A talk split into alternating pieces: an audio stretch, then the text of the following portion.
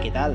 Muy buenas. Soy Ferran García y esto es Mente Emprendedora, un podcast en el que comparto contigo todas las herramientas, sistemas y conocimientos que he aprendido y que te van a ayudar a lograr todos tus objetivos, ser siempre una mejor versión de ti mismo y no parar de crecer.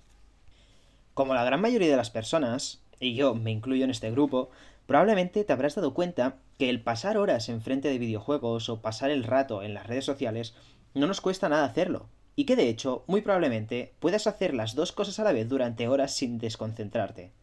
Pero por otro lado, cosas como estudiar durante media hora, dedicar horas a abrir un negocio, etc., nos exigen un gran esfuerzo para realizarlo y no parece muy tentador hacerlo.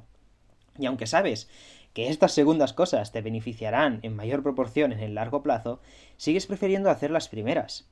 Y seguro que alguien te podría argumentar que el por qué diciendo que es que realizar las primeras resulta fácil y no requiere de esfuerzo, mientras que la otra es justamente lo contrario. Pero al mismo tiempo hay personas capaces de crear negocios y estudiar montones de horas sin dificultad alguna. Lo que nos trae la pregunta, ¿por qué algunas personas son capaces de hacer estas tareas aparentemente más difíciles? ¿Hay algún modo para hacer que estas tareas sean más fáciles? Para responder a la pregunta, debemos analizar la dopamina, entonces, la dopamina, según cómo es considerada como la molécula del placer, pero esto no es exactamente lo que hace. La dopamina es lo que nos hace desear cosas, y es ese deseo el que nos motiva y nos impulsa a hacer las cosas. Un experimento que hicieron los neurocientíficos para demostrar el placer de la dopamina es el siguiente.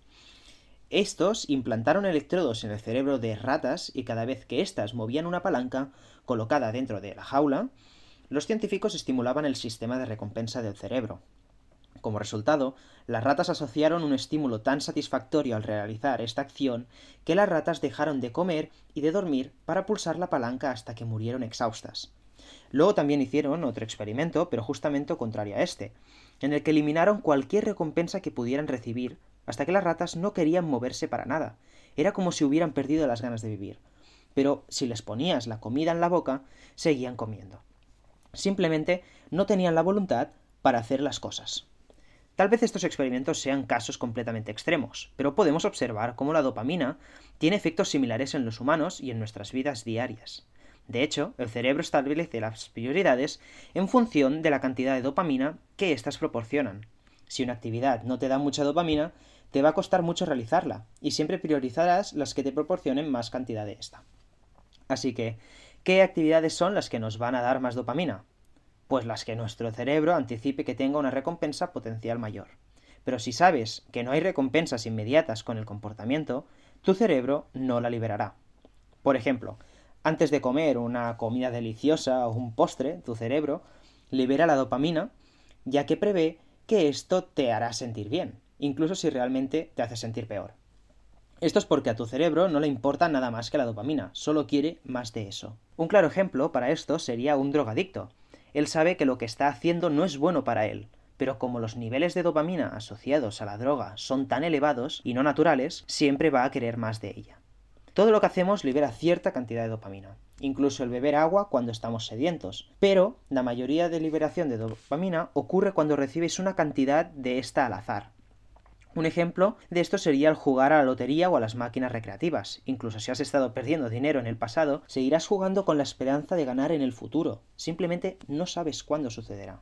Con la tecnología de la que disponemos hoy en día, la sociedad cada vez está expuesta a cantidades anormalmente altas de dopamina, incluso inconscientemente, como por ejemplo con las redes sociales, los juegos, la pornografía, etc. Nosotros anticipamos un cierto tipo de recompensa con cada uno de estos comportamientos. Esta es la razón por la cual estamos constantemente desbloqueando nuestros teléfonos. Estamos ansiosos por ver un mensaje nuevo o una nueva notificación, y sabemos que tarde o temprano la vamos a recibir. Nos estamos convirtiendo en esas ratas, intentando adquirir ese extra de dopamina. Y podrías decir, ¿y qué? Esto a mí no me afecta. Pero realmente te equivocas. Nuestros cuerpos tienen un sistema biológico llamado homeostasis.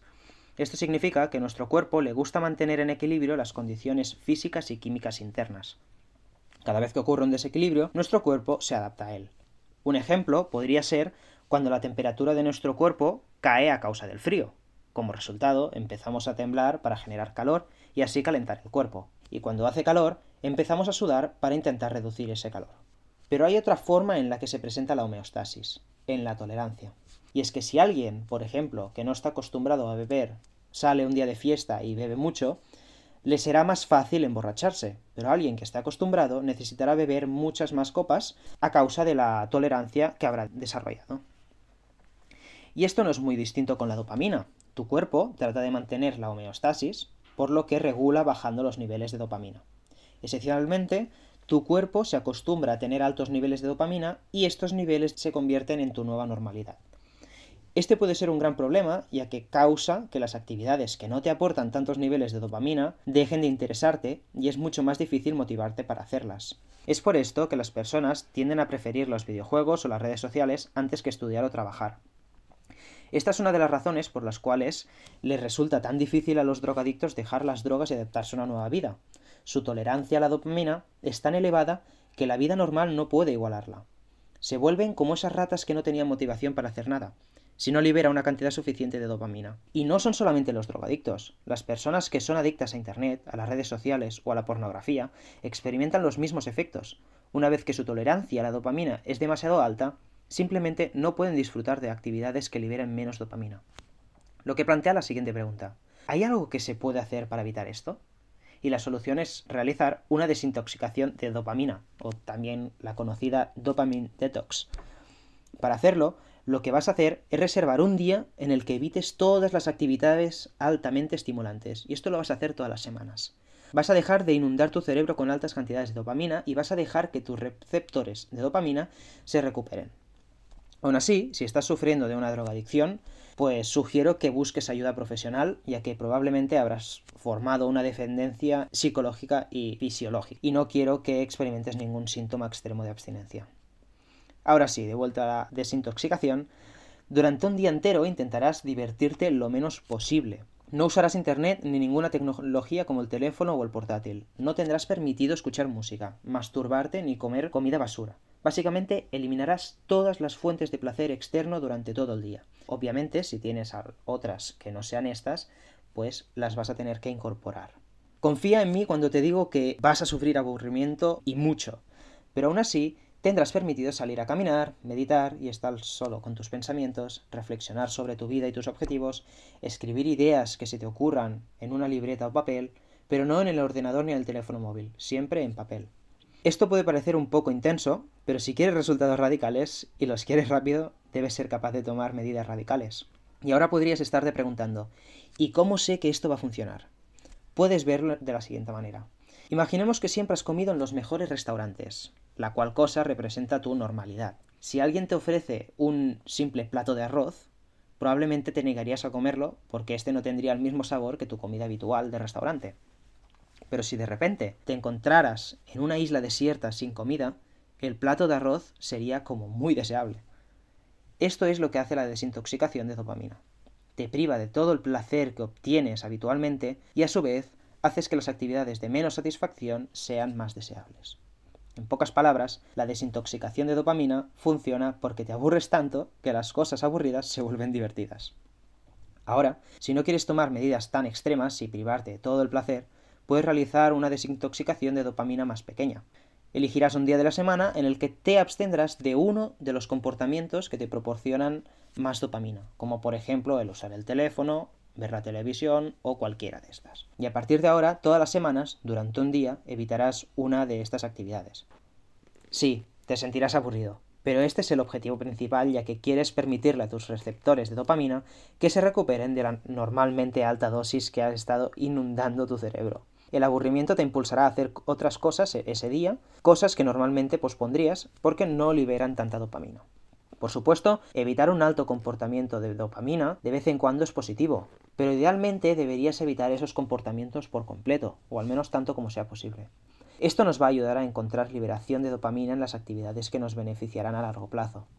Al acostumbrarnos a realizar estas, podremos vincular luego dosis controladas de dopamina extra una vez completadas las tareas difíciles. Y esto es exactamente lo que yo hago. Durante el día completo todo el trabajo duro que tengo que realizar, como por ejemplo estudiar para los exámenes, preparar guiones para futuros podcasts, ordenar la habitación, ir al gimnasio, etc. Y como recompensa, al final del día me permito un rato de mirar las redes sociales o algún vídeo en YouTube. Es muy importante siempre empezar con el trabajo más difícil de realizar, ya que si no fuera así, luego el cuerpo no tendría la suficiente motivación como para realizarlo. Pero tendrás que considerar la siguiente condición. Si eres adicto a algo perjudicial para tu salud como el alcohol o el tabaco, estas no podrán ser recompensas por realizar el trabajo duro. Personalmente, podría pasarme horas viendo memes en Instagram o viendo vídeos en YouTube, y es justamente por este motivo que uso este sistema, y así poder ponerle un poco de control a mi adicción. Para acabar con este episodio, quiero decir que sí es posible hacer que realizar cosas difíciles se sientan más fáciles. Pero si tu cerebro es altamente estimulado con actividades que generan alta dopamina, te será muy complicado trabajar en las cosas que no liberan tanta. Y puedo decirte que definitivamente vale la pena hacer este ejercicio. Así que si tienes problemas de motivación, comienza a desintoxicar tu cerebro de dopamina lo antes posible.